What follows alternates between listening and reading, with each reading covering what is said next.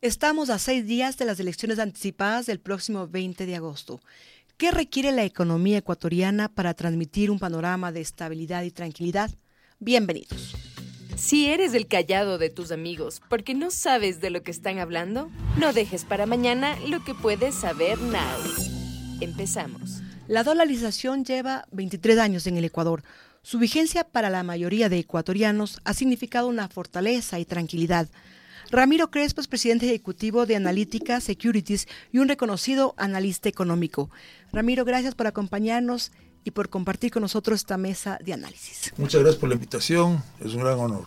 La situación económica y la situación de la economía nacional, los precios del petróleo, el comportamiento de la balanza de pagos, la importación de combustibles versus los ingresos petroleros y el impacto que tendrá de ganar el sí en la consulta del Yasuní ¿Cuál sería su diagnóstico de lo que estamos viviendo al momento en el Ecuador?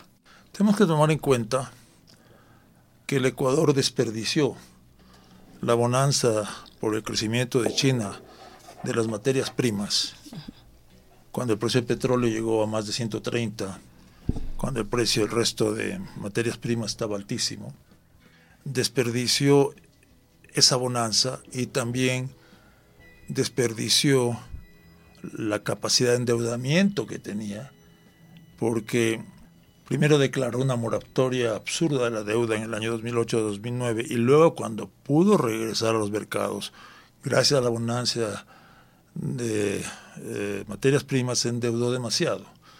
Entonces ahora tenemos un país en los que la economía quedó muy endeudada y la economía eh, intentaron estatalizarle tanto que realmente, y ante la desconfianza que había con ese gobierno, el sector privado se inhibió de, de hacer las inversiones que compensarían la deficiencia ya por haber gastado tanto del Estado en sus inversiones.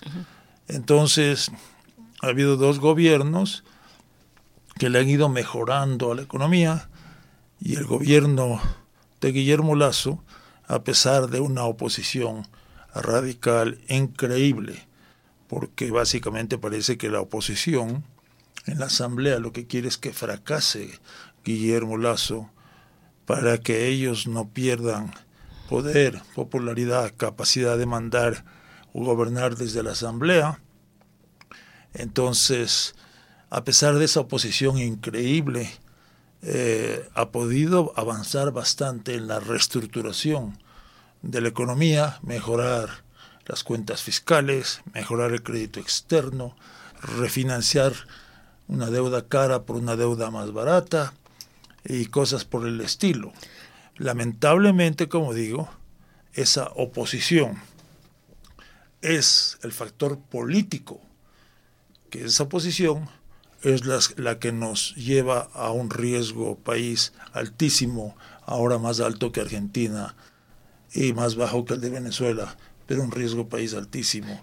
¿Y cuáles serían las consecuencias de tener justamente un riesgo país tan alto? Bueno, o los riesgos. Estados Unidos ha servido como principal eh, fuente de ahorros, básicamente cuando eh, se, ve al riesgo país de los Estados Unidos casi como cero riesgo, aunque ahora como están gastando demasiado ya les han bajado un poquito la calificación, pero los mercados internacionales siguen viendo al dólar y a los bonos del Tesoro de los Estados Unidos como la base del sistema financiero mundial. El petróleo, el oro, etcétera, se cotizan en dólares. El riesgo país es la diferencia que un inversionista espera en rendimiento, ¿no? Para no invertir en Estados Unidos y invertir en el país Colombia, Ecuador, Venezuela, Argentina, Chile o lo que sea. Porque básicamente hay un principio en finanzas que es fundamental. A mayor riesgo, mayor ganancia esperada. Porque nadie va a invertir con mayor riesgo con la misma ganancia esperada que una inversión más segura.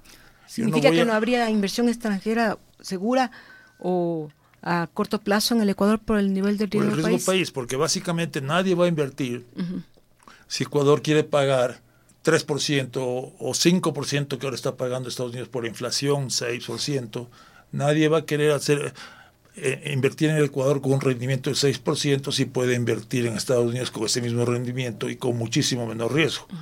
En Colombia, el resto del país es mucho menor. Entonces la diferencia entre el rendimiento de los bonos colombianos y el bono del Tesoro americano es un 5%, lo mismo en el caso de Chile, lo mismo en el caso del Perú, pero en el caso del Ecuador es enorme, creo que está en este momento alrededor de un 20%, lo cual quiere decir que el Ecuador no se puede endeudar a menos del 20% en este momento, o sea que no puede emitir deuda para financiarse, no puede emitir deuda más barata para refinanciar la deuda más cara porque se estaba mejorando la situación, el riesgo país cuando fue electo el presidente Guillermo Lazo. Entonces, el Ecuador no puede hacer eso, pero lo peor es que los inversionistas miran y dicen, si el gobierno ecuatoriano me está pagando un rendimiento en sus bonos en este momento de un 20%, para yo invertir en la empresa privada, quiero mayor rendimiento, quiero un 25%, porque de todas maneras se considera siempre, aunque a veces hay excepciones obviamente, que el Estado es una inversión más segura que el sector privado, porque el Estado puede expropiar, puede lo que sea. Entonces, entonces ¿qué ocurre? Eh, mucho menos inversiones, a menos que sean minería, petróleo, etcétera, dan un rendimiento de un 25-30%. La mayoría son rendimientos de 10, 15%, que en Estados Unidos se consideran formidables al lado de lo que paga. Aquí no, aquí se considera que es muy poco. Pero Ramiro, y justamente en este, en este aspecto, el excedente que, había, que ha habido generado los precios del petróleo era un pilar importante dentro de la economía, pero lo que estamos viendo, eh, viviendo en estos instantes con una reducción y con tanto endeudamiento, esto podría fracturarse. ¿Cuáles serían los riesgos de esto? Bueno, en general, el petróleo ha sido muy manejado en el Ecuador desde los años 70, cuando comenzamos a, a explotar petróleo y, hubo una dictadura militar. La dictadura militar para legitimarse quiso ser popular y una manera de ser popular obviamente fue dar una, dar una cantidad de, subsidios porque no sabían en qué gastar, tenían tanta, tanto dinero.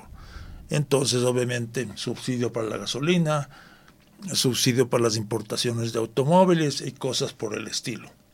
Entonces, luego ha sido prácticamente imposible reducir el subsidio. Y cuando hay un subsidio, digamos que en el Ecuador, en Quito se vende el galón de gasolina a dos dólares, eh, y en Bogotá a cuatro, y en Lima cuatro, lo lógico es que haya contrabando, porque la ganancia es de un 100% con hacer un simple viaje de no más de 24 horas.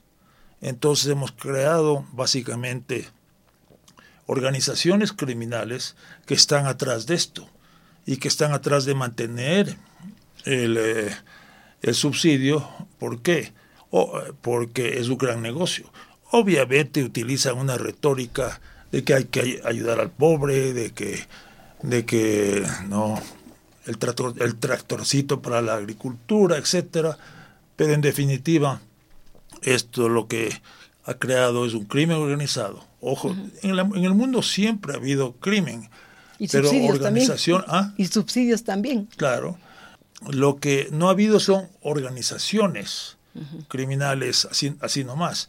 Pero Ramiro, por ejemplo, si ya los ingresos por los por el petróleo no compensan los valores por la importación de derivados y los subsidios, tendrían, tendrían que echarse mano a la Reserva Internacional.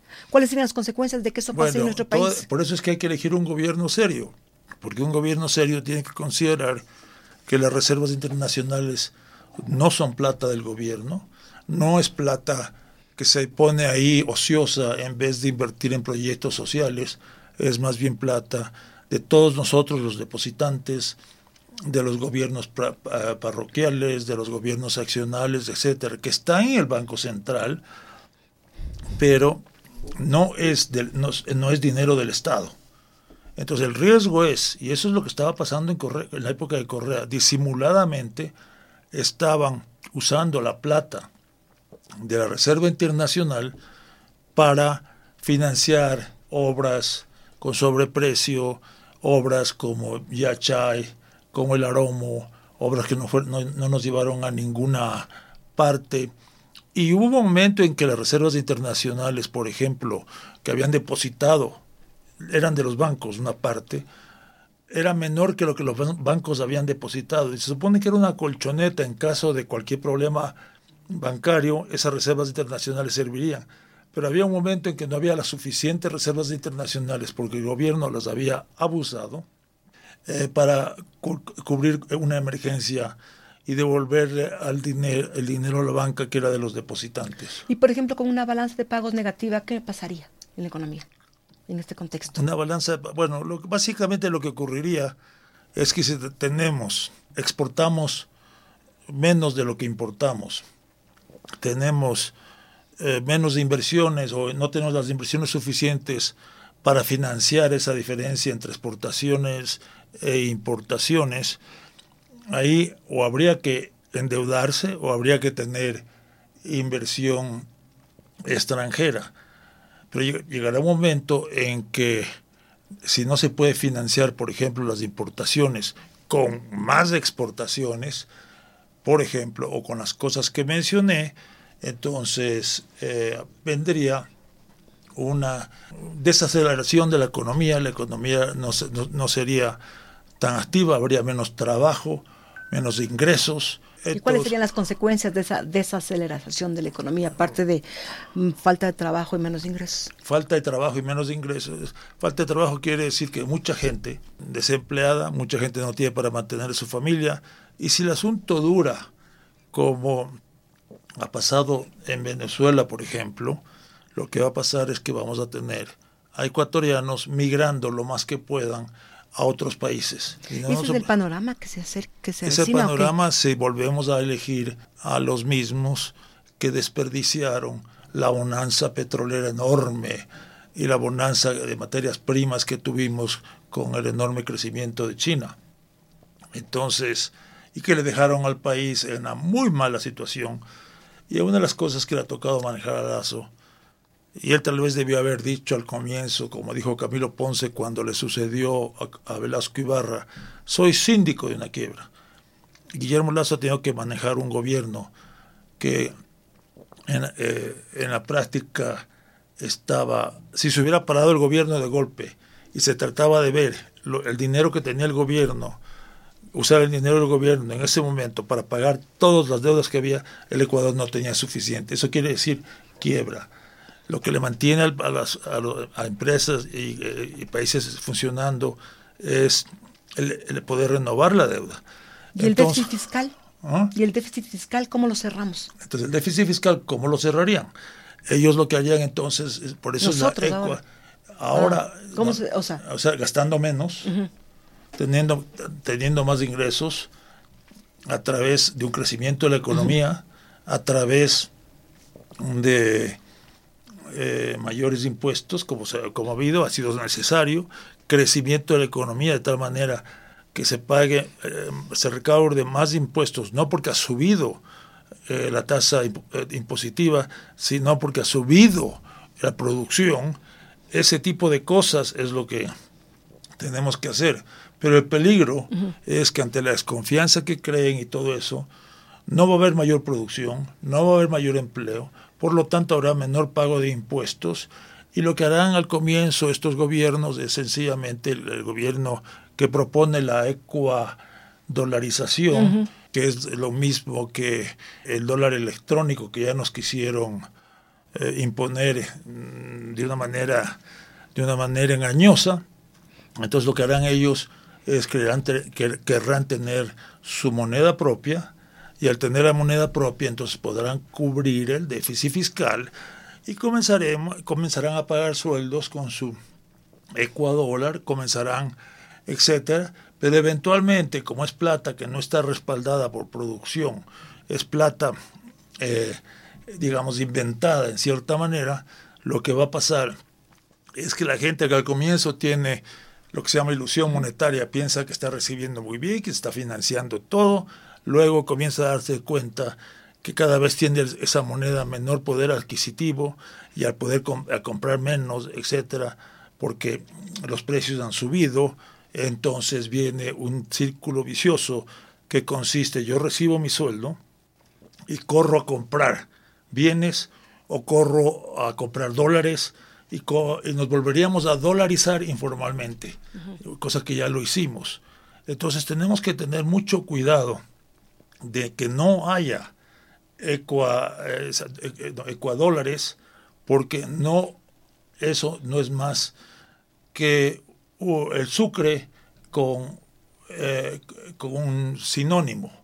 Entonces lo que nosotros tenemos que tener mucho cuidado es que eso no ocurra, porque lo que va a pasar, y esa es la ley de Gresham del siglo XVIII, un economista del siglo XVIII que decía que el mal dinero, en este caso los ecuadólares, sacarían de circulación, sacan de circulación al buen dinero. Entonces, por ejemplo, aquí tenemos, eh, si nos comienzan a dar, estos son, este es un Joaquín de Olmedo de 25 centavos, pobre José Joaquín de Olmedo tan ilustre que le pongan aquí, y tenemos aquí a George Washington.